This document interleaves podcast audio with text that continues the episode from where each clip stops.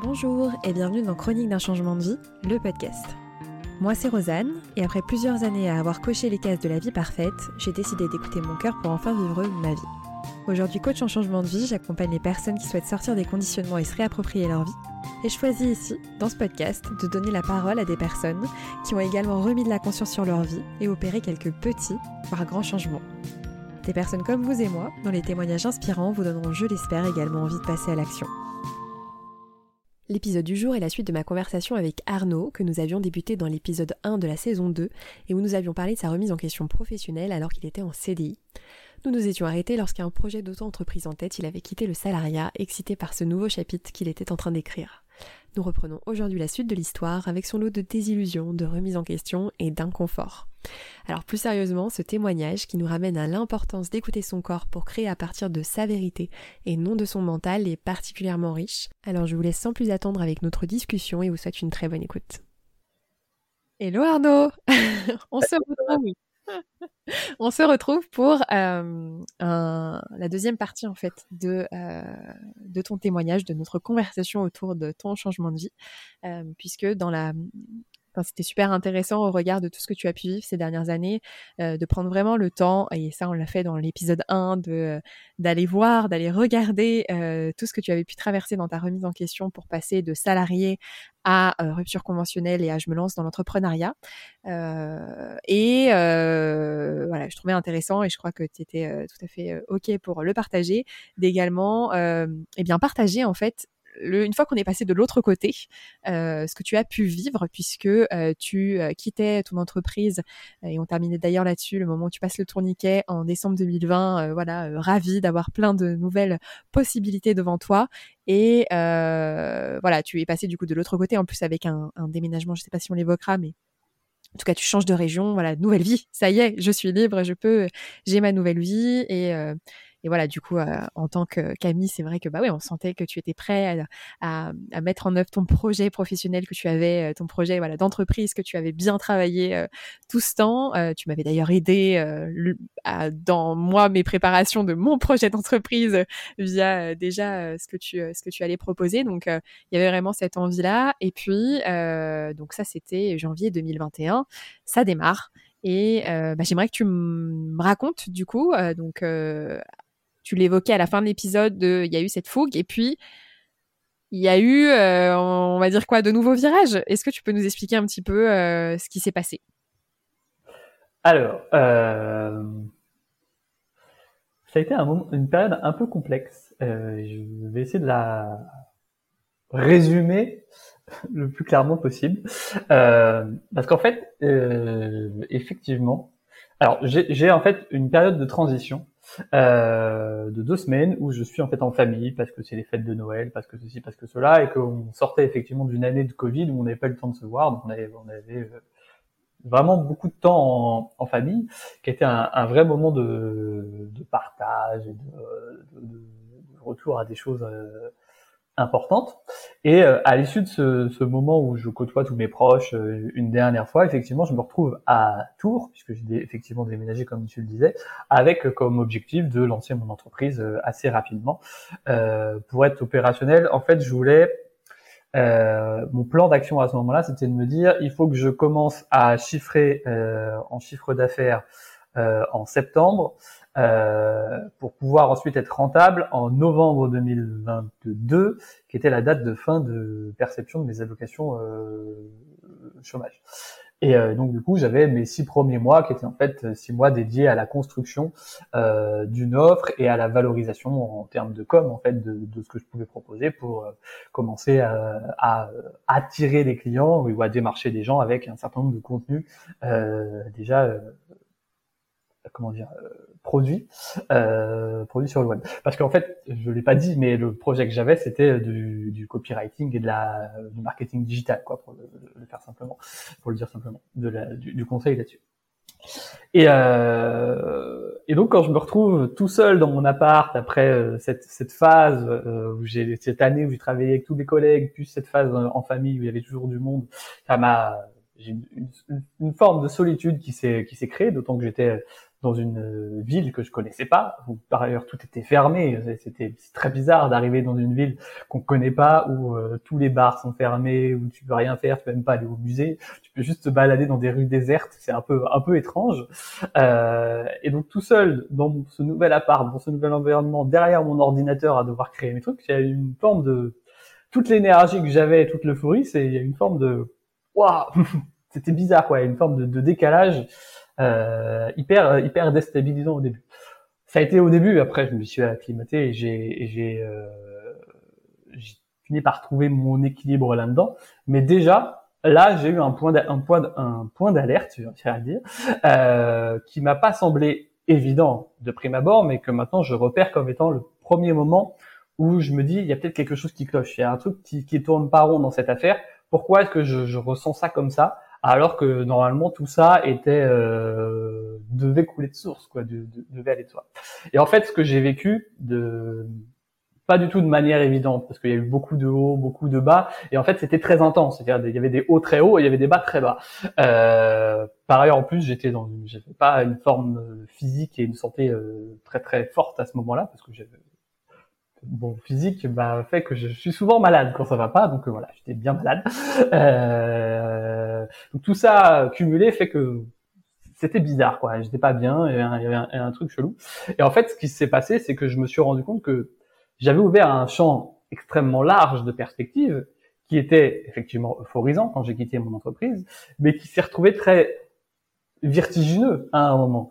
Moi, j'aime bien prendre la, métaphore du, champ de patates et du champ de carottes, mais en gros, j'avais un immense champ à labourer, vraiment très très grand, parce que j'avais réussi à prendre conscience, confiance en moi suffisamment pour me dire que je pouvais cultiver un grand champ, que je savais faire des carottes et des patates, ça c'est ce que j'avais appris à faire, mais, je, mais mais que j'étais pas du tout sûr à ce moment-là de vouloir faire que des carottes et des patates dans mon champ, quoi. Et quitte à avoir un champ énorme, pourquoi est-ce que je me contenterais de faire des carottes et des patates?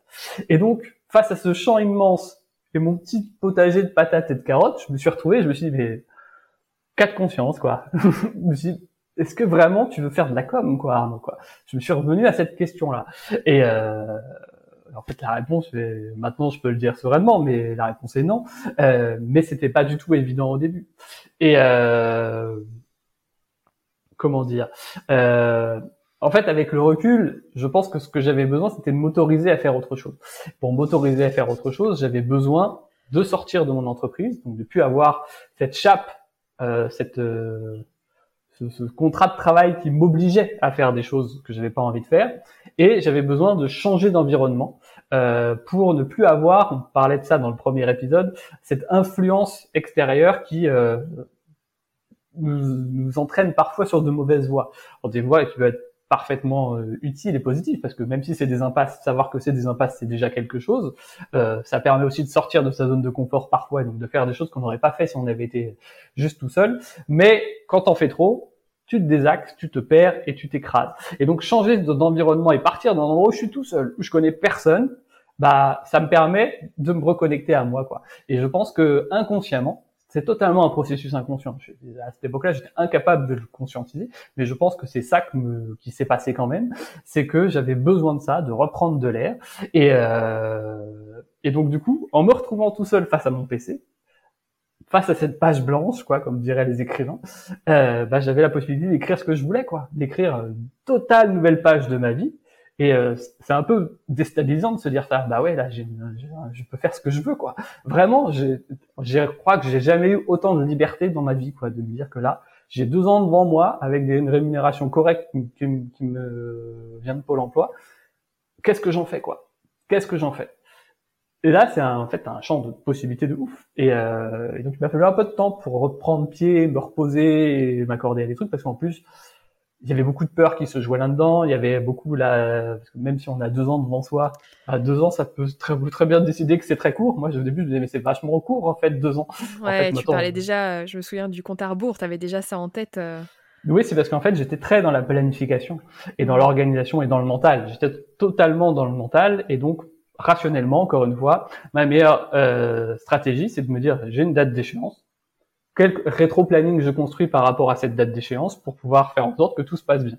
Et donc, j'avais un super plan d'action. J'étais engagé dans un, dans un, cadre collectif qui s'appelle le Cercle des créateurs, euh, qui, qui, a été lancé par Kylian Talin avec Super d'ailleurs si des gens ont envie d'aller découvrir ce qu'il fait. Euh, j'avais, je me souviens que j'avais mis un post très long dans, l'espace collaboratif qui a, qui a, été créé euh, pour dire voilà mon plan d'action, mes engagements pour l'année. C'était ça le sujet, c'était mes engagements pour l'année. Et euh, voilà mes engagements pour l'année. Donc premier trimestre je fais ça, deuxième trimestre je fais ça, troisième trimestre je fais ça, quatrième trimestre je fais ça, machin, blabla. C'était super clair. J'avais plein de likes, les gens disaient ah oui il est trop fort Arnaud, il a trop un plan d'action de ouf. Et en fait moi maintenant quand je, quand je relirais ce message, je me disais c'était n'importe quoi. Enfin franchement Arnaud, mais pourquoi tu te lances dans des trucs pareils? Mais je, alors je me souviens. Ouais vas-y dis-moi. vas-y vas-y vas-y. Non non vas-y fini. Ouais c'est en fait ça c'était c'est des exercices du mental qui sont là juste pour me rassurer. Pour me rassurer et pour aussi me, me, comment dire me avoir des choses à dire aux gens. Parce qu'en fait encore une fois j'assumais pas totalement l'idée de dire que euh, je fais rien quoi que je, je, je, vis au crochet de la société avec mes allocations Pôle emploi pour jouer à la PlayStation. Je n'assumais pas ça. Et, euh, et donc, il fallait toujours que j'ai des choses à dire. Et donc, il fallait toujours que je sois dans le plan, dans le plus, pas tellement pour le mettre en œuvre, parce que la réalité, c'est que je le mettais pas en œuvre, ce plan. Et c'est à ce moment-là, en, en rendant compte que j'étais incapable de mettre en, en œuvre le plan d'action que j'avais euh, établi, quand même, que ce soit le meilleur plan d'action du monde, euh, c'est une hypothèse, pas une certitude. J'ai pas la prétention de dire que c'était le meilleur plan d'action du monde. Je suis en train de réaliser ce que, je suis en train de réaliser ce que je vais passer pour un mec hyper arrogant à dire des Non, non, non. T'inquiète. Donc, quand bien même ça aurait été le meilleur plan d'action du monde, j'étais incapable de le mettre en œuvre parce que j'en avais juste pas envie. Et euh, c'est en me rendant compte de ça, en fait, que je, je réalisé qu'il y avait un vrai problème. Mais euh, parce que je, je, me souviens, si je peux me permettre, je me souviens de nos discussions à ce moment-là. Euh, de quelques échanges et je me souviens que tu t'étais mis une deadline, euh, je crois que c'était fin mars pour ton site ou pour tes et tu disais oui non mais c'est bon de toute façon euh, je, je, je ferai ça dans les deux dernières semaines enfin il y avait quelque chose de cet ordre là où effectivement dans ta tête c'était très cadré tu disais ouais bah là je pourrais le faire mais je le fais pas bah voilà je sais que de toute façon c'est c'est c'est prêt euh, quand euh, je serai prêt, enfin quand je me mettrai devant mon PC, ça coulera. Ça, ça, ça te fait rien. tu te bah, souviens de ce moment-là? En fait, ça me ressemble, ça me ressemble bien de moi de l'époque. C'est-à-dire que, en fait, euh, c'est des choses que je sais faire et que je fais très facilement. Et donc, effectivement, faire mon site internet, en vrai, ça m'aurait pris trois jours. Euh, peut-être même moins en vrai. Il y a des choses que je sais pas faire, qu'il aurait fallu que j'apprenne à faire sur comment. Je sais créer un site internet, je sais pas le charger sur internet. Il aurait fallu que j'apprenne ça, mais sinon la rédaction du site internet en soi, ça aurait été assez facile à faire. Mais euh, j'avais juste pas envie de le faire, quoi. Et donc effectivement, je repoussais tout le temps la deadline. Et à chaque fois, comme j'avais cette conviction que en fait je pouvais les faire des choses facilement, rien n'était grave. C'est-à-dire que euh, je dis je peux attendre, je m'en fous. Ouais, j'ai pris un peu de retard, mais c'est pas grave. Et, en fait là où c'est en plus euh, un peu étrange, c'est-à-dire que même si je respectais pas mes, mes échéances et que globalement je, je m'en foutais un peu, euh, je, euh, en fait j'avais ce discours-là pour les autres, pas tellement pour moi. Euh, je faisais quand même des choses, c'est-à-dire que j'arrivais quand même à produire des trucs sans avoir l'impression de produire des trucs. Et donc, du coup, j'avançais. J'avais une espèce de forme de mécanisme automatique, tu vois, qui faisait que ça, que j'avançais. Et, euh, et je voyais pas le problème. Bon, après, quand il est devenu important de charger le site internet et de, le réécrire, etc. Euh, C'est-à-dire que dans ma tête, tout était clair, quoi. J'avais juste à écrire. Euh, là, j'étais incapable de me lancer. C'est là, vraiment. C'est concrétisé, en fait.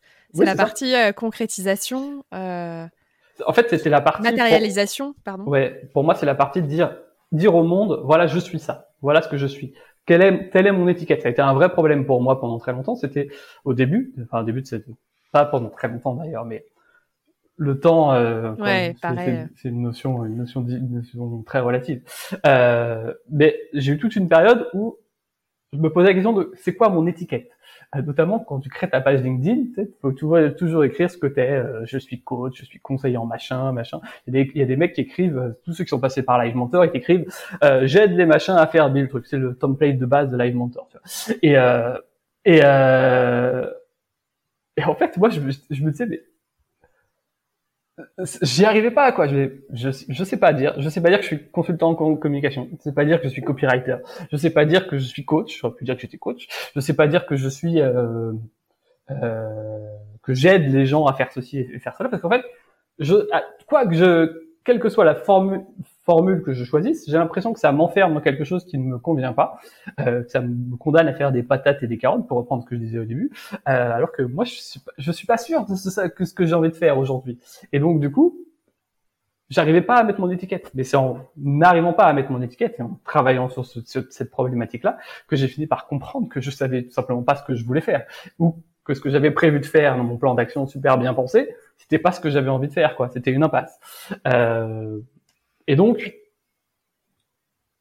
Euh, vas-y, vas-y. Oui, bah, du coup, tu m'as coupé. euh, et donc, euh, bref, tout ça pour dire que euh, en explorant cette possibilité-là concrètement, en étant vraiment dans le feu de l'action, cette fois pas juste dans la théorie et dans le mental, j'ai réalisé que c'était une impasse. Et c'est pour ça que j'ai plusieurs fois répété ça, mais aller dans une impasse, au fond d'une impasse, pour être sûr que c'est une impasse, c'est toujours un moyen d'avancer parce que ça permet de se réorienter, de reprendre une autre route qui est plus juste pour soi. Aujourd'hui, moi, j'ai fait, je, je, suis en train de changer complètement, mais c'est parce que j'ai exploré ça euh, que je me suis permis de le faire et parce que euh, j'ai changé d'environnement pour me permettre aussi d'aller chercher au plus profond de moi ce qui était juste à un instant T. C'est-à-dire que je disais dans le premier épisode à un moment que le dialogue et l'échange avec les autres est très nourrissant et très permet vraiment d'aller d'explorer les choses et d'aller au fond des choses. C'est vrai quand on sait trier les choses. À un moment, on sait plus trier les choses et quand on sait plus trier les choses, c'est les autres qui décident pour nous ce qui est juste ou ce qui est pas juste.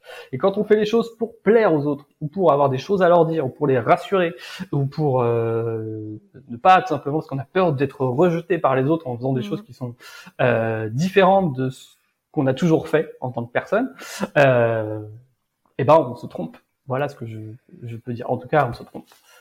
On prend le risque de se désaxer. Et euh, moi, j'ai besoin de me réaxer. C'est le, le, fait de me retrouver tout seul euh, à un moment qui m'amène de me réaxer totalement. Quoi. Comment tu as géré euh, cette, euh, ces sensations? Parce que je vais aller au bout de ma pensée. Je, je, je me mets à la place même de, la Rosanne d'il y a quelques années, elle t'écouterait, elle se dirait d'accord, ouais, super, sauf que ça me fait pas du tout rêver là. Franchement, tu m'envoies pas du rêve. C'est-à-dire que tu as posé ta rupture, euh, t'es parti avec un projet, finalement tu te retrouves seul face à toi-même, face à un PC. Euh, Est-ce que, euh, alors tu le dis, hein, que il fallait que tu ailles dans, dans l'impasse pour pouvoir euh, aujourd'hui savoir que c'était une impasse, sinon tu ne l'aurais pas su. Mais, euh, mais comment tu as géré euh, cet inconfort. Je ne sais pas si c'est de l'inconfort. Quel est le, comment tu décrirais ce, ce que tu as ressenti, puisque tu t'es plus connecté à tes ressentis? Alors, c'était totalement inconfortable, mais euh, cet inconfort avait quelque chose de très important. C'est que il me donnait le sentiment, ou il, il ravivait plutôt une conscience d'être vivant. C'est-à-dire que quand tu ressens rien, enfin, avant, moi, je ressentais rien. J'étais tout dans le mental et la rationalité. C'est-à-dire que ce qu'on disait un peu avant, c'est que moi, je savais même plus repérer ce qui me faisait du bien ou ce qui me faisait du mal, quoi. J'étais dans la, dans la réflexion de, voilà. Dans la gestion de ta vie. Exactement. t'étais, patron de ta vie. C'est quoi les 20% à améliorer? J'étais que, que là-dedans, quoi. Et, euh, et, euh, tout d'un coup, se, retrouver dans cette situation très inconfortable. Je, je le reconnais. Je, je dis pas à tout le monde qu'il faut faire ça. Je, je devais le refaire, peut-être que je le ferais pas tout à fait pareil. Mais en fait, ça n'a pas de sens parce qu'en fait, je l'ai fait comme ça et c'est ce qui m'a permis d'être là aujourd'hui. C'est super. Mais euh, cette situation inconfortable, elle avait ça de positif que tout d'un coup, j'avais le sentiment de ressentir des choses. Et quand tu reprends conscience, que tu te remets à ressentir des choses, bah tu identifies beaucoup plus facilement ce qui est juste ou ce qui est pas juste pour toi quoi. Et euh, et ça d'une certaine façon c'est euh, c'est c'est vachement cool quoi. C'est pas ça peut sembler un peu maso de dire ça tu vois ouais faites-vous du mal vous allez pouvoir repérer les choses bien. Euh, c'est pas ça que je, je veux dire. Mais dans la tristesse, la peine, l'inconfort, la tension, tout ça, ça fait partie de la vie en fait. Mhm. Et c'est, je crois que c'est un, mirage ou un, une construction mentale pour le coup, un tropisme de l'esprit de croire qu'on peut s'en affranchir. Euh, non, au contraire, quand on ressent pas toutes ces choses-là, c'est que quelque chose ne va pas en fait. C'est triste presque de ne pas ressentir ces émotions-là aussi. Bah oui, c'est sûr, exactement. Euh, je pense qu'on est en profonde dépression quand on ressent plus tout ça quoi. Et euh, Et donc me reconnecter à tout ça, ouais, c'est un peu bizarre et un peu angoissant et un peu pas cool, mais en même temps, ça me refait vivre, quoi.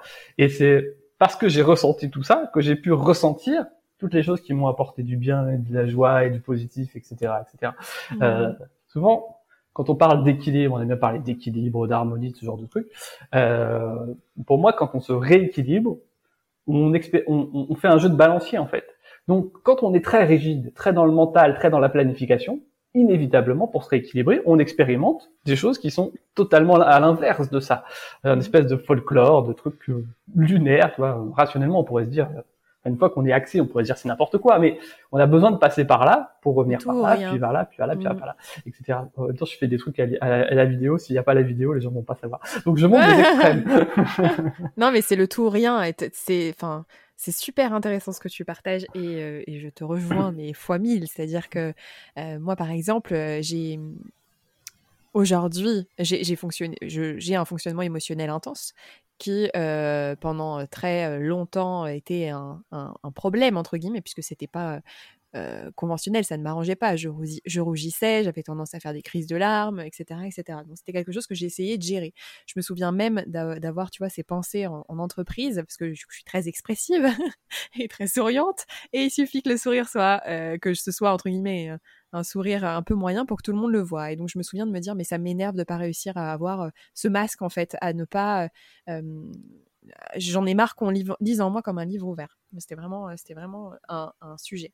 et effectivement, cette, euh, cette reconnexion à soi et à ses émotions, euh, en les codant différemment, mais comme en les acceptant et en reconnaissant en fait leur utilité aussi, parce que la colère, elle nous indique ce qui nous révolte. Euh, si, j'en reste à je suis en colère et c'est un problème, je, passe à côté de l'information en fait. Euh, ce qui me met en joie, c'est une information. Ce qui me rend triste, c'est une information. Ce qui m'émeut, c'est une information. Euh, et, et, c'est extrêmement important. Et pour, pour peut-être tu vois, donner un, exemple aussi. Je me souviens l'année dernière, je t'avais partagé à un moment, j'ai eu aussi euh, une prise de conscience euh, que voilà, j'étais partie dans un chemin entrepreneurial aussi où c'était, je me suis, grosse prise de conscience, mon corps me dit c'est pas là, c'est pas là, c'est une impasse. Et bah voilà, moi crise de larmes pendant deux jours. et, et, en fait, c'est ce qui est génial après quand on reprend conscience de ça, c'est qu'effectivement on est vivant. Et c'est-à-dire que moi maintenant quand je ressens ça, je me dis il y a une vérité qui sort. C'est-à-dire, ce n'est pas. Euh, et finalement, je suis heureuse de ressentir ça parce que quand on se reconnecte à ça, et je ne sais pas si aujourd'hui tu es, capable de dire le, temps que ça te fait gagner. Euh, moi, j'ai vraiment une sensation de temps gagné quand je ressens la colère, quand je ressens euh, euh ce, ce, corps qui se crispe et, ces larmes qui montent, euh, et que j'écoute, que je laisse déjà l'émotion vivre, parce que ça sert aussi à rien de tout de suite être dans ok, qu'est-ce que ça veut dire? Ok, c'est finalement revenir, reprendre une emprise, mais que je vis ce moment-là en ayant la confiance. C'est ça, c'est en fait de se rendre compte qu'on va pas mourir et qu'au contraire, en fait, en ayant confiance que là, ce que je vis, oui, c'est intense. Oui, je vais peut-être chialer pendant deux jours parce que j'ai l'impression que tout ce que j'ai construit ces trois derniers mois, en fait, tout est en train de se casser la figure et qu'en fait, je me suis, voilà, je me suis trompée ou peu importe ce que je me raconte. Mais c'est dire, en fait, j'ai confiance. C'est un processus naturel et je vais je sais qu'il y a une information derrière et qu'elle viendra en temps voulu. Hein, elle peut venir sur le moment comme elle peut venir six mois après. Et c'est euh, voilà, c'est d'avoir confiance dans. Tu parlais du flux dans le premier épisode, euh, confiance en la vie hein, qui circule en nous. Euh, et, et, de la vivre vraiment, et de la vivre vraiment, c'est pas la vie dans sa tête, c'est la vie avec ses émotions, bah, ça change toute l'expérience en fait. Mm. Ouais, pour, pour, revenir sur la question que tu me posais, c'est comment j'ai géré ça, parce que je me rends compte que j'y ai pas vraiment répondu. Euh, j'ai pas essayé de le gérer en fait. J'ai j'ai cherché, c'est exactement ça, c'est exactement ce que tu viens de dire, à euh, arrêter. J'ai juste décidé d'arrêter d'être dans la planification et justement de pas gérer et de me dire je vais juste suivre ça et voir où ça m'emmène. Et en fait, plus je le suis, plus je me dis bah ouais, ça m'emmène exactement là où il faut que j'aille quoi. Euh... Et en fait, je sais pas moi si ça me fait gagner du temps ou pas. Euh mais euh, ce qui est sûr, c'est que ça m'allège, mais un, truc de fou quoi. Euh, je suis, euh, je, suis beaucoup moins dans la, j'arrive pas à trouver le bon le mot juste, dans la, ouais, dans la tension. Je pense que c'est ça. souvent, quand euh, quand t'es dans une, une, optique projet, tant que le projet est pas fini, tu as de la tension. D'ailleurs, c'est sans doute pour ça que moi j'avais un problème avec le CDI, c'est qu'il n'y a pas de fin. Donc quand il n'y a pas de fin, c'est de la tension permanente, donc ça me va pas. Euh, moi, comme je suis plus du tout dans une logique de projet, je suis dans une logique de d'énergie du moment, vivre l'instant présent, comme on dirait dans les trucs de, de, développement personnel. Je trouve ça complètement euh, abusé moi comme expression, mais euh, ouais, dans la spontanéité, moi je dirais ça, dans la spontanéité de l'instant, j'essaye d'être de plus en plus là-dedans mais même si j'essaye pas vraiment consciemment de le faire d'ailleurs, c'est comme ça que je le ressens. Euh, j'ai plus cette tension permanente. Et comme j'ai plus cette tension permanente, je me sens beaucoup plus léger, beaucoup plus souple, beaucoup plus euh, fluide euh, et beaucoup plus axé aussi, beaucoup plus vertical. Et, euh, et ça, je crois que ça change tout en termes d'énergie, dans le sens cette fois euh, l'énergie de faire des choses. Et euh, du coup, as, tu deviens beaucoup plus proactif. Enfin, moi, je deviens beaucoup plus proactif, beaucoup plus, euh, comment on dit, euh, euh, efficace, productif dans ce que je fais, euh, mais pas parce que j'ai décidé de construire une stratégie de productivité, pas parce que j'ai décidé de euh, de pousser la, la, rationalité de mon temps, de mon temps conscient en tout cas, au maximum, mais juste parce qu'à un moment j'ai décidé de me faire de me faire kiffer, quoi, avec la conviction, c'est ce que tu disais, que de se faire kiffer, ça produit des choses. On est efficace et ça marche, quoi.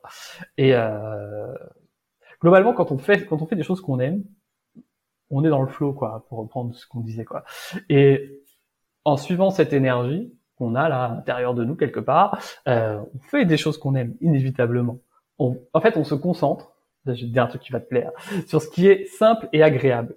Et euh, et tout ce qui est simple et agréable, euh, moi je lis beaucoup des auteurs japonais en ce moment, les japonais considèrent que c'est ce qui est naturel. Et euh, c'est le retour à la nature profonde de l'homme.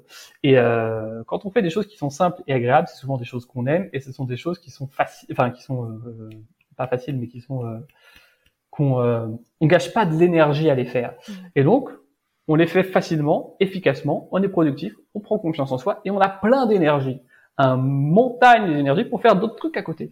Et, euh, et ça, c'est, c'est fou. C'est beaucoup mieux que, je trouve, que d'utiliser toute son énergie pour faire des trucs qu'on n'aime pas faire, lister toutes les tâches, machin, pas faire plus de trucs hein, dans sa journée. C'est, c'est, c'est faux de penser qu'on fait plus de trucs. Et, euh, et au final, finir le soir, en le soir, on est épuisé quand on a des gosses qui se mettent à jouer, ils sont contents de jouer les gosses, mais quand ils jouent, ils crient, donc forcément on n'a pas envie d'entendre les gosses crier, donc on crie sur nos gosses, etc., etc. Moi, je trouve que ce mode de fonctionnement-là est très étrange, et je suis euh,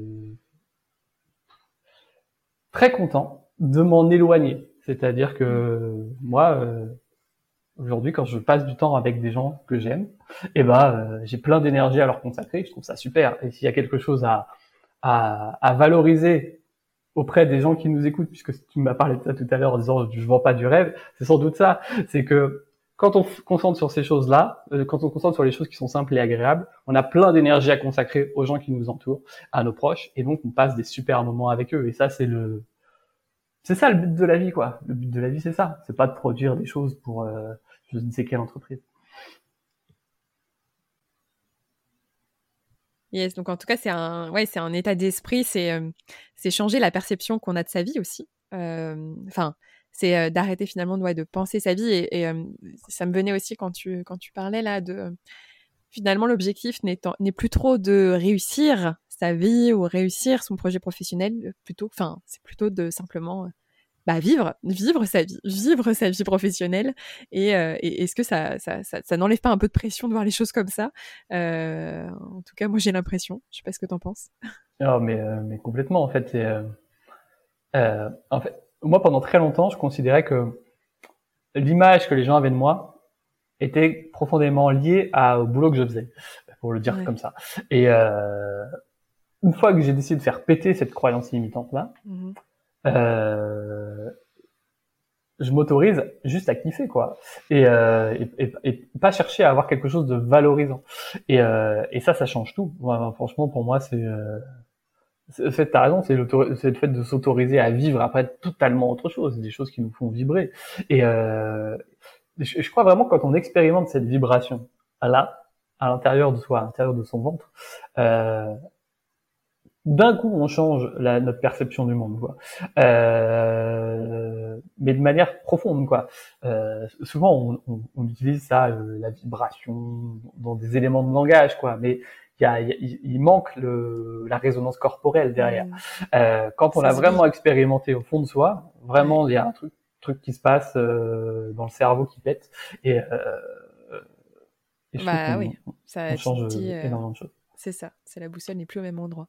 Euh, Du coup, aujourd'hui, où tu en es de cette, de tout ce cheminement dont tu nous as fait part Aujourd'hui, ça t'amène à quoi? Donc tu nous as un peu spoilé, tu nous as dit que la com, ce n'était plus ta raison d'être.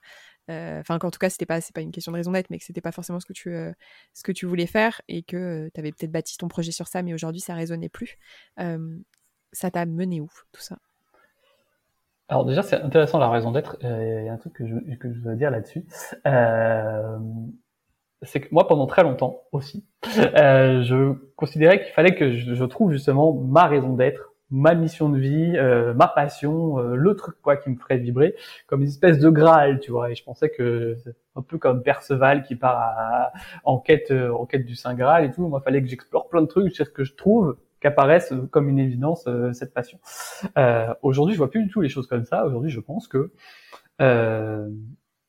il y a des choses qui sont codées en moi, c'est-à-dire que j'ai des valeurs profondes, j'ai des convictions profondes, et ça, ça bougera pas. Il euh, n'y a, pas besoin d'avoir peur de les perdre parce qu'on va se faire trouver, euh, se trouver, euh, j'ai pas le mot, mais euh, on va se faire convaincre peut-être par d'autres personnes que finalement on s'est trompé. Je, je crois pas à ça. Moi, je pense que j'ai des choses profondément ancrées en moi et que j'ai pas besoin d'ériger en mission de vie que je veux faire telle ou telle chose ou telle ou telle chose ou, ou l'ériger en raison d'être. Je pense au contraire, que comme c'est codé en moi, plus je vais faire des choses qui me font du bien, qui contribuent à mon mieux-être, à me redonner de l'énergie, à me donner la capacité de faire de plus en plus de choses, euh, plus naturellement je vais contribuer à donner du sens à ces valeurs et à, et à ces convictions qui sont profondément ancrées en moi. Parce que c'est ce que je suis, quoi. Donc j'ai pas besoin d'essayer de me contraindre en signant une espèce de contrat moral pour dire que ma mission c'est de faire ça ou ma mission c'est de faire ça. Euh, le simple fait d'être moi-même et d'être épanoui, dans, d'être bien dans mes baskets, ça me permet de naturellement accomplir ces, ces choses qui sont importantes pour moi. Euh, et donc une fois que j'ai compris ça, effectivement, j'ai arrêté de me torturer l'esprit sur savoir quelle était ma mission, quelle était ma raison d'être, quel était mon projet d'entreprise que je voulais que je, que je voulais faire. Je me suis réorienté sur, enfin je me suis réorienté mes yeux, mon regard, ma perception sur euh, les choses qui contribuent à mon à, mon mieux-être. Et après j'ai juste suivi l'énergie quoi. Où est-ce que ça m'a emmené en fonction de mes centres d'intérêt du moment, en ayant la conviction, enfin la, la conscience plutôt que euh, bien évidemment cette énergie m'emmène là aujourd'hui peut-être que dans 10 ans, elle m'emmènera ailleurs. Peut-être que dans encore 10 ans après, elle m'emmènera encore ailleurs. Et c'est pas grave, en fait. Euh, ça me va très bien. Euh, pour répondre à ta question, du coup, aujourd'hui, où est-ce que je vais? Euh, Difficile de répondre à cette question. où est-ce que tu en es, peut-être? Plutôt que où tu vas. ouais, c'est ça, exactement. Je préfère cette, cette, cette, euh, Où es-tu, Arnaud?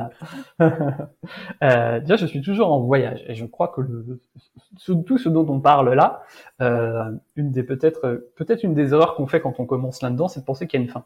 Euh, comme on pourrait penser qu'on va trouver un moment sa mission de vie, quoi. En fait, moi, je crois pas. Je crois que le voyage est, constant et tant mieux. plus on voyage, plus on découvre des choses, euh, des nouveaux paysages et plus on fait des détours euh, surprenants qui nous font découvrir d'autres choses. Quoi. Donc, euh, où je vais, je sais pas où je vais. Ce que je sais, c'est que j'avance. Euh, où j'en suis aujourd'hui, euh, qui est une question qui me va beaucoup mieux. Euh, moi, je suis très orienté en ce moment sur tout ce qui est euh, euh, je, je, je, vais répondre de manière un peu différente. Que comme je me suis reconnecté à moi, en fait, bizarrement, je me suis, je me suis reconnecté à euh, au, au Arnaud, pour une terme d'expression, au, Arnaud que j'étais un peu quand j'étais au lycée. C'est-à-dire que j'ai retrouvé des centres d'intérêt que j'avais à cette époque-là, qui sont euh, repopé comme ça dans ma tête. en train de me dire ah bah ouais tiens, c'est vrai que j'avais envie euh, d'apprendre le japonais. Ah ouais tiens, c'est vrai que j'avais envie de faire ça, j'ai envie de faire ça. Quand j'étais au lycée, moi je passais mon temps à jouer aux jeux vidéo. C'est sans doute pour ça d'ailleurs que j'ai fait des études techniques et pas des études généraux. Euh, et donc j'ai eu ce moment où j'ai eu besoin de rejouer à la PlayStation, etc., etc. Et en fait, en me reconnectant à ça, j'ai en fait retrouvé euh, deux choses qui me semblaient importantes. Euh, le premier, c'est le ce que moi j'appelle le, le, Japon philosophique. je sais pas comment le dire autrement. Euh, le Japon philosophique, j'aime beaucoup ça. Ça m'a toujours parlé. Je parle de Japon philosophique parce que fait, quand on parle de Japon aujourd'hui, on va plutôt s'orienter vers les mangas, les animés, euh, justement le Japon excentrique, celui des costumes, des, trucs comme ça. J'y connais rien là-dessus, donc je serais incapable d'en parler. Moi, ce qui me parle, c'est pas du tout ça, c'est plutôt le, Japon traditionnel, euh, les samouraïs avec leurs épées. non, pas tellement ça, mais plus le le le mouvement zen, mm. le comment? La culture. Ouais, la culture, le mouvement zen, le, shintoïsme, qui est en fait une forme de, de philosophie de la nature. C'est absolument fantastique le shintoïsme. Un truc, euh, ça sauverait le monde aujourd'hui, euh, en vrai, parce que c'est pas une religion sans enfin c'est une religion sans être une religion parce qu'il n'y a pas de dieu c'est un ça ça repositionne totalement l'homme dans son environnement naturel c'est-à-dire que l'homme n'est pas au-dessus de la nature et donc son but c'est pas de diriger la nature pour sauver l'environnement c'est tout simplement de retrouver sa place dans la nature et que naturellement en retrouvant sa place dans la nature il rééquilibre les choses. Euh, bref il y a plein de choses comme ça qui que je trouve passionnantes dans la philosophie japonaise euh, qui date de c'est des trucs de l'antiquité hein, euh, qui aujourd'hui retrouve une vraie une vraie place chez moi. Et il y a euh, l'approche corporelle qui euh, a toujours été importante chez moi même si je l'ai toujours mise de côté. Euh, c'est très parce qu'en fait j'ai un, un, corps fragile. Euh, j'ai le dos fragile j'ai le bassin fragile j'ai les jambes fragiles. Et donc dès que je faisais du sport bah, j'ai toujours eu envie de faire du sport. J'ai toujours aimé faire du sport mais dès que je faisais du sport je me blessais. C'était un truc inévitable chez moi, et euh, c'est toujours le cas aujourd'hui. Euh, mais euh, il y a cette idée de l'approche du corps et et qui par ailleurs résonne beaucoup avec ce besoin de ressentir les choses que, qui s'est remanifesté, c'est-à-dire que ah ouais, c'est intéressant ça. Pendant longtemps, en fait, dans cette approche du corps que j'avais, je voyais le corps comme une machine comme un truc à entretenir et que fallait se muscler, fallait faire de la gym, fallait faire truc. Et je pense que c'est pour ça que je me blessais. C'est parce que je voyais le corps comme ça et euh, fallait entretenir cette machine pour faire en sorte de vivre en meilleure santé le plus longtemps possible, quoi, pour le dire simplement.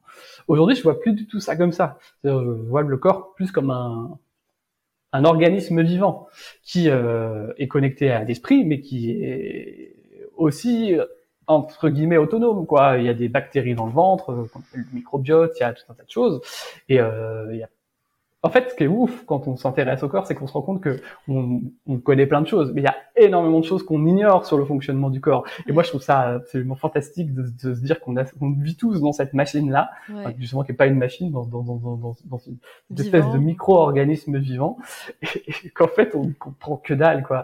Et euh, et il y a un côté à expérimenter son propre corps que je trouve fantastique. Et, et c'est ça que, qui me plaît beaucoup dans l'approche corporelle.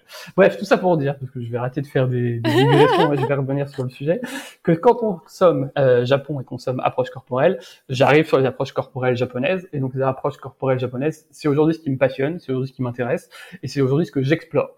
Euh, ça a plein de formes différentes. On pourrait parler d'arts martiaux, on pourrait parler euh, des thérapies euh, corporelles, euh, type shiatsu, type seitai, type euh, Sotai, c'est bien inventé des trucs comme ça. Tai, ça veut dire corps, donc euh, il utilisé. tu mets tout ce que tu veux avant. Et euh, ça... Hein Je dis tu mets tout ce que tu veux avant et ça passe. Ouais, c'est ça exactement. Rositaille. Euh, tu pourrais, tu pourrais. Ils sont très forts parce qu'il y a, y a le saut taille et il y a les, il y a les tailles saut. Et ce sont deux choses différentes. On va créer un concept. Bref, euh, donc le taille saut aussi par ailleurs, c'est vachement intéressant, qui est une forme de gymnastique japonaise. Euh, bah, ça, en fait, ça ressemble beaucoup à ce qu'on fait en, en, sport, enfin en, dans, des, dans des salles de muscu. Hein, ouais, après, c'est l'intention qu'il y a derrière. C'est toujours, euh, c'est pas tant ce qu'on fait que pourquoi et avec quelle intention on le fait. T'as raison. Euh... Merci. J'aime bien quand tu dis ça. J'évite de le dire trop souvent pour pas que tu prennes la grosse tête, mais je suis souvent d'accord. euh... Bref, c'est ce que j'explore aujourd'hui. Euh, aujourd'hui, moi, je suis incapable de dire. Souvent, on me pose la question, c'est-à-dire, c'est, je trouve que c'est, très symptomatique de la fonctionnement de notre société. Ouais, mais qu'est-ce que tu vas faire je, sais pas, moi, ce que je vais faire. Peut-être que je vais devenir praticien en shiatsu, peut-être que je vais devenir praticien en autre chose, peut-être que je vais euh, redevenir salarié à un moment. Peut-être que je vais, peut-être même que je vais devenir prof. Qu'est-ce que j'en sais? Euh, Et en fait, aujourd'hui, ce qui est important, c'est que je m'en fous, en fait. Que Ouais, c'est super intéressant. les, choses se feront quand elles se feront et de la façon dont, elles se feront, et que je suis pas obligé d'avoir un plan d'action toujours, toujours, toujours, toujours. Et, euh, et, moi, je trouve que par exemple, quand on demande aux gens qu'est-ce que tu as envie de faire, même tout simplement qu'est-ce que tu fais dans la vie quand on rencontre quelqu'un, je trouve qu'on pose pas la bonne question, parce que il y a plein de gens qui font des choses qui, euh, ouais. dans lesquelles ils s'épanouissent pas, quoi, ou ils sont pas forcément fiers, et ça veut pas dire que ce sont des personnes mauvaises, quoi. Euh, si on se reconcentrait juste sur des questions basiques, genre qu'est-ce que tu aimes faire dans la vie, mm. qu'est-ce qui te procure du plaisir, euh, on se reconnecte sur des choses beaucoup plus intéressantes chez les mm. personnes, et y compris chez soi, quoi. Quand on se repose la question de qu'est-ce qu'on aime faire, qu'est-ce qui nous procure du plaisir, on se reconnecte sur des choses beaucoup plus profondes. Et ben aujourd'hui, moi, je fais des choses que j'aime, et ça, je trouve que c'est super, et c'est une grande richesse. Je suis très content euh, d'avoir cette chance-là. Comment tu vis désormais le compte à rebours des allocations chômage? Et ben en fait, pareil. Je le vis très bien parce que je, ah. je n'ai plus, je n'ai plus de contrat, je n'ai plus de, c'est quoi le mot? Compte à rebours. De compte à rebours. de contrat. de contrat. Je commence, je commence à fatiguer là. euh, j'ai plus, en fait, le, le, chrono a sauté quoi. Ah, j'ai, c'était, c'était moi-même qui m'imposait le chrono. Euh, la date, elle, elle est toujours là. Mais le chrono, l'échéancier, tout ce qu'on veut qui précède cette date, c'est moi-même qui décide de focaliser mon attention là-dessus. Moi, je décide, maintenant, j'y prête même plus attention puisque je me concentre sur ce que j'ai envie de faire dans l'instant. Euh, voilà, dans l'instant, l'instant, c'est quand même une notion relative. Ça se joue pas à la minute, hein, ça joue à quelques jours quand même. Mais je me focalise pas à ce que je vais faire dans un an et demi, quoi. Ça n'a pas, ça n'a plus mm. d'intérêt, quoi. Peut-être que tu me reposerais la question trois mois avant l'échéance du compte à rebours. Ouais, j'aurais la, la, perception différente. Mais ma conviction aujourd'hui, c'est de me dire que à trois mois de la fin, soit j'aurais déjà la réponse, j'aurais trouvé la solution, soit je serais en train de chercher une solution parce que mon énergie à ce moment-là, elle m'amènera vers la solution de à ce problème-là. aujourd'hui, elle m'amène pas vers la solution de ce problème puisque c'est pas un problème aujourd'hui. Donc j'ai pas besoin de me focaliser là-dessus, c'est euh, ouais. beaucoup mieux comme ça, je trouve. Ok, ouais, c'est génial. C'est génial parce qu'en plus, voilà, quand ben, ce que Arnaud, ce dont Arnaud témoigne là, euh, quand on voit, bah, quand on a on a cheminé à côté avec nos peurs, nos moments de voilà de c'est génial en fait de voir le l'évolution, en fait, tout est question de perception de toute façon, mais de la façon dont on regarde la vie, de la façon dont on se perçoit soi, le rapport au temps euh, et la confiance qu'on a dans, ouais, dans le flow, dans le flux, dans, le, dans, dans la vie, en fait, simplement. Et ce qui est très intéressant dans ce que tu partageais là, c'est euh, c'est une, bah, une forme. Alors, euh, c'est le lâcher prise, ça a un côté angoissant pour beaucoup de personnes, mais c'est finalement c'est pas tant lâcher prise que passer de gérer sa vie à la vivre en fait juste et, avoir confiance et avoir confiance dans le fait que les choses, les énergies, les, tout ça arrive, arrive au moment où ça doit arriver. Enfin, c'est et, quand on, enfin quand on n'a plus ça, on n'a plus cette urgence urgence de vivre, urgence de réaliser des choses, urgence de... Et, et c'est là, en fait, que les choses sont de plus en plus claires. Enfin, si on se retrouve aujourd'hui euh, dans, dans, le podcast, c'est parce que moi, il y a eu, là, euh, trois mois de, de rien, euh, de rien factuellement. Et pourtant, il y a... Et c'est aussi lié à ce que tu partageais sur le corps, mais il y a le temps, la, la, le temps mental et le bah là je fais rien et il y a le temps du corps et le temps du corps et le temps, je sais pas si on peut dire l'âme, mais le côté un peu, on pourrait dire quoi, ouais, le corps, l'intuition plutôt, tout ce qui est plus un peu perceptif, intuitif, hein, quelque chose d'un peu plus authentique à l'intérieur de nous et notre cerveau, hein, ces trois temps, ne sont pas les mêmes. Et, euh, et voilà, le, mental est capable effectivement de planifier, de gérer, de, de, et aimerait que les choses soient faites, que les, avoir de, de, quoi euh, s'alimenter pour se rassurer. Euh, et c'est peut-être ça le mal, on va dire, le mal de notre siècle ou le mal de notre société qui est en train de se transformer. C'est qu'en fait, on nous apprend pas qu'il y a aussi une intelligence qui, qui est ailleurs et qui sait aussi euh, et, le temps, euh, le, rapport au temps n'est pas le même. Et quand on fait confiance là-dedans, eh bien voilà, le, quand je te disais pour, le podcast, euh, c'est naturellement que il y a eu un moment, ah oui, le podcast, les gens, en fait, qu'est-ce que j'aimais? Mais en fait, bah ouais, revenir à ces histoires qui m'inspirent et, et, en fait, on retrouve cette vérité-là, et c'est là où le mental n'est plus en pilote, mais finalement on lui dit, en fait, j'ai besoin de toi là, j'aimerais organiser ça. Et là, en fait, on, change la place dans la voiture. C'est plus le mental au, volant et euh, la, voiture, euh, voilà, tout, le reste à gérer. Mais finalement, non, c'est euh, le mental, il est sur le côté. C'est le super copilote qui va permettre, eh bien, de, réaliser ce que le corps, les ressentis, l'intuition, l'âme, peu importe comment on le, on, le nomme, bah, souhaite en fait. Donc, très riche, très très riche. Est-ce que tu veux ajouter quelque chose par rapport à ça ou? Non, euh, je suis d'accord. Euh. Ah, en fait, pour moi, il y a, puisqu'on est dans la théorie, je vais faire un peu de théorie. Euh, je pense qu'effectivement, le mental est une est une sphère qui est importante, mais à laquelle faut pas accorder trop d'importance. Et c'est tout le problème aujourd'hui, c'est qu'on sait plus plus rééquilibrer les choses. Et il y a deux autres sphères qu'on oublie, qui est la sphère émotionnelle, qui est importante, et la sphère corporelle qui sont euh, aussi très importantes.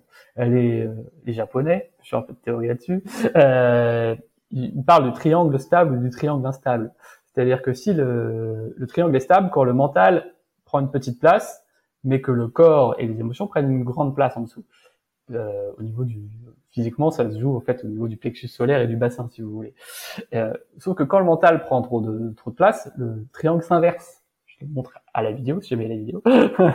et du coup, le triangle devient instable. C'est-à-dire que toute l'énergie, elle est focalisée sur le mental et elle est plus du tout focalisée sur le corps et sur le fait de ressentir les choses et de vivre les choses. Et du coup, c'est ce qui crée les plexus solaires complètement noués, les situations de tension, de stress, d'angoisse, etc. Physiquement, ça s'exprime comme ça. Et, euh, je trouve que ça, c'est presque, enfin, c'est qui me semble d'une évidence de ouf, mais euh, qui est important à comprendre. C'est-à-dire que accorder trop d'importance au mental, c'est empêcher le corps de s'exprimer et de faire des choses. Euh, alors qu'en fait, on peut, on pourrait presque accomplir énormément de choses, vivre quoi, mais vivre au sens euh, le plus grand possible quoi, euh, juste en laissant le corps fonctionner quoi. On n'a pas besoin de tout contrôler. Le corps, il sait respirer tout seul. Le corps, il sait faire battre le cœur tout seul, et il sait bouger et accomplir des choses tout seul en fait. Euh, de... Je sais pas comment je vais conclure. J'ai une image qui me vient si t'as besoin. Euh... Mais bref, je, je vais, je, je, vais pas, je sens que je vais partir beaucoup trop loin et que je vais faire un monologue de 20 minutes. Euh... Mais, mais, je crois que ça c'est vachement important, c'est le mental ne doit pas tout contrôler et tout diriger dans le corps. C'est pas vrai et il faut que le, le mental sache se mettre en retrait par rapport au corps pour écouter ce qu'il a à dire. Parce que la vraie vérité, c'est ça. Elle est à l'intérieur de, de, soi, quoi. Elle est dans le ventre. Physiquement, elle s'exprime. C'est, euh, je parlais de tension tout à l'heure. C'est pas juste une image de dire qu'on a de la tension à l'intérieur. C'est une, vraie conséquence physique. Mm. Euh, le plexus solaire, il se noue pour des raisons. On a des problèmes à l'estomac, on a des problèmes au foie pour des raisons. Parce qu'on a de la tension qui se bloque à certains endroits. Et cette tension-là, si on ne sait pas l'écouter, si on ne sait pas en prendre conscience, c'est très facile de pas l'écouter quand on est que dans le mental, on passe à côté de, de vérités profondes, quoi. Et euh, yes. Et ça, c'est un vrai enrichissement de, de, découvrir ça, je trouve. C'est un peu, euh, vous imaginez de l'eau qui bout euh, dans une dans une casserole et vous avez le couvercle par dessus. Et bah, à un moment, l'eau, elle déborde. Et c'est ce qui nous amène enfin, souvent, et malheureusement trop souvent, à, au burn-out, où c'est le problème physique qui presque, et, et ça, moi, c'est un, je crois, un, je dirais un combat, mais c'est quelque chose qui me... C'est que culturellement, c'est presque plus accepté aujourd'hui d'avoir, bah ouais, j'ai fait un burn-out, et donc je passe à autre chose. Et c'est une histoire qui qui c'est presque se, se, libérer à un moment, ne plus avoir le choix. Moi, je me souviens d'avoir eu ces pensées-là, de, euh, alors pas dans ma dernière expérience, mais mon, avant-dernière expérience où j'ai fait un burn-out, mais avec un mental tellement fort que je n'ai pas eu de symptômes euh, qui m'ont euh, bloqué. Enfin, même si j'ai quand même eu un souci de santé, mais pas au point d'être bloqué chez moi comme certaines personnes qui peuvent raconter qu'un jour elles se cassent la figure ou qu'elles peuvent plus se lever, etc. Mais j'avais des pensées qui était euh, de l'ordre de euh, j'aimerais presque que mon corps euh, m'empêche d'aller d'aller travailler, c'est-à-dire de pour avoir ce cette cette justification de je ne peux pas en fait. Et donc c'est là où c'est quelque chose qui en tout cas, je pense que toi comme moi, on est d'accord là-dessus, qu'on peut vivre les choses autrement et on peut remettre du corps et, dans, sa vie. Euh, après, on a aussi euh, toute cette, euh, parfois cette peur euh, de, euh, de, on n'a tellement pas appris à gérer nos émotions, on a, enfin gérer, j'aime pas ce mot non plus, gérer les émotions, à vivre nos émotions, à ressentir nos émotions et à leur laisser la place juste qu'elles méritent, qu'on a, bah, c'est le phénomène pour moi du tout ou rien, hein, qui est euh, que bah, on a l'impression que quand elle arrive, en fait, on va mourir, et donc finalement on ne veut plus les vivre, et donc c'est de pouvoir presque se réacclimater petit à petit à revivre des émotions aussi joyeuses ou tristes qu'elles soient, de les accepter et petit à petit, bah voilà, de ne pas attendre finalement que ça lâche pour, pour mmh. voilà. Mais c'est toute une c'est des messages aussi, je pense, à transmettre aux enfants. Enfin, ça, ça se développe de plus en plus, mais voilà, que, que ce qui est là a une, est, juste. voilà, on, ressent des choses et c'est très bien comme ça. Merci pour ça, Arnaud je réfléchis à une dernière question à te poser pour clôturer. Euh, j'en ai plusieurs. Euh, Vas-y, pose-les toutes. Hmm, Au pauvre Non, non, non, je, me dis. Euh, eh bien, je vais, alors, je vais te poser plus ou moins la même question que je t'ai posée dans le premier épisode, mais sous un angle un tout petit peu différent. un conseil à toutes les personnes qui auraient passé ce cap-là et qui se lanceraient dans l'aventure entrepreneuriale et qui, euh, voilà, un conseil à des personnes qui euh, se lanceraient dans l'aventure entrepreneuriale aujourd'hui et qui sentiraient qu'elles euh, sont pas tout à fait alignées malgré toute la peut-être la préparation qu'elles ont pu réaliser. Est-ce que tu vois le sens de ma question? Je sais pas si c'était très clair. Ouais, ouais, je vois. J'ai presque envie de leur redonner le même conseil que ceux que j'ai donné, que le conseil que j'ai donné avant. Ouais, bah, vas-y, je t'en prie.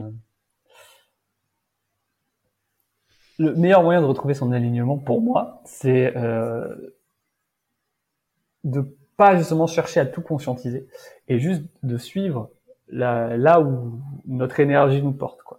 Euh, J'ai du mal à, à, dire ça comme ça parce que je trouve que c'est un peu flou dire euh, là où notre énergie nous porte parce que ça dépend beaucoup de la sensibilité de chacun. Il y a des gens ils vont parler simplement d'envie de faire des choses. Mmh. Euh, il y a des gens ils vont parler de de justement de lâcher prise. Tu parlais de lâcher prise. Des gens qui vont parler de du feu intérieur, de la petite flamme. Voilà, de petites, raison de feu intérieur, de papillons dans le ventre. Il y a plein de trucs comme ça. Et euh, il y a des gens qui, comme moi, parlent plutôt d'énergie, quoi, de mm. qui t'emmènent quelque part. C'est quelque chose qu'il faut apprendre à sentir. Euh, une fois qu'on sait le sentir, on sait le suivre, mais il faut déjà commencer euh, à le sentir. On a déjà donné plein de pistes pour le faire, donc je ne vais pas me, me, me réétendre sur le sujet. Mais quand on n'est pas aligné, il faut laisser de la place à ça. Et quand on laisse de la place à ça, ça peut donner des choses complètement inutiles au sens rationnel du terme. C'est-à-dire que vous allez pouvoir euh, passer des heures à faire de la randonnée. D'un point de vue entrepreneurial, ça n'a pas de sens de passer des heures à faire de la randonnée. Vous pouvez passer des heures à, à lire des bouquins, à jouer à des jeux vidéo, à faire de la cuisine, à euh, juste passer du temps avec vos proches si vous avez envie. Enfin, peu importe. Mais laisser de la place à ça, ça permet de manière inconsciente ou consciente, peu importe, euh, à euh, se reconnecter à des choses qui sont importantes, à son ikigai, mais au, sens très pur du terme de, de ce qu'est l'ikigai, pas les histoires des cercles qui se, qui se reconcentrent, mais sa vraie euh, Ikigai, c'est, euh, si on devait le traduire, peut-être que ça voudrait dire la, la, raison de se lever le matin. Euh, euh, la raison de se lever le matin, ça peut être juste de passer du temps cool avec ses potes. D'ailleurs, c'est un. C'est l'élan en fait. Ouais, pour la petite histoire, le l'ikigai, c'est un concept chez les retraités japonais, pas du tout chez les salariés, qui qui, euh, parce que pour les Japonais, le travail est très important. Donc, quand le problème qui se pose chez eux, bon, si on met de côté tous les problèmes de burn-out et tous ces trucs-là, c'est quand ils se retrouvent à la retraite, ils savent plus mm. pourquoi ils se lèvent le matin parce qu'ils ont plus de travail. Et donc, il faut qu'ils retrouvent une raison d'être, une raison de faire, une raison de se lever le matin. intérieur. Une... Exactement. Et c'est comme c'est ça le concept de l'ikigai. Et la raison de ces Japonais-là, quand on dit le premier bouquin qui parle de l'ikigai, c'est de passer du temps avec leurs potes. C'est ça que ça veut dire. C'est ça qu'ils racontent, quoi, grosso modo. Ou de bouffer de la bonne bouffe, ou des choses comme ça. Euh, et donc, c'est pas des petites choses, c'est pas des choses à mépriser, c'est des choses importantes à valoriser. Et on se reconnecte à son ikigai, en se reconnectant à son ikigai, justement, à, cette raison de se lever le matin, on se réaligne. Et naturellement, le projet entrepreneurial, il évolue.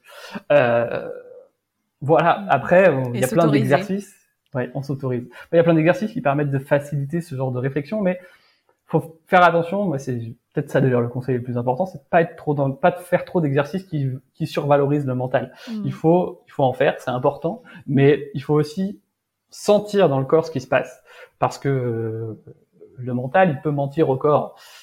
Il peut mentir d'ailleurs, tout court. Euh, la rhétorique nous apprend ça très bien. Euh, le corps, lui, il ment jamais quoi. Quand il va pas bien, il va pas bien quoi. Il y a toujours une raison. Euh, et vous aurez beau vous bouffer des doliprane parce que vous avez mal au crâne, ou prendre des, antihistaminiques parce que vous êtes malade, ou aller 15 fois chez le médecin parce que vous avez des problèmes de foie, euh, au bout d'un moment, si le problème de fond il n'est pas résolu, bah, ça marchera pas quoi. Euh, donc voilà, si j'ai un conseil à donner, c'est peut-être celui-là. Euh, écoutez cette petite voix intérieure, on parle de ça aussi, euh, qui euh, mm. vous amène vers un peu plus de, de simplicité, euh, de bonheur, de joie. De naturel et ouais. Voilà, y compris dans tous les petits gestes du quotidien. Merci pour cette euh, phrase de fin. Euh, merci beaucoup Arnaud pour euh, tout ce temps que, tu, que tu nous as consacré. Avec tous ces conseils. Et puis, bah, je te souhaite le meilleur, mais je pense qu'il n'y a, pas de... Il a pas de raison. voilà, je te souhaite de vivre en fait. De vivre, de continuer de vivre ta vie. Eh ben, je te souhaite la même chose. eh ben, parfait. Merci beaucoup. Merci à toi. Ciao.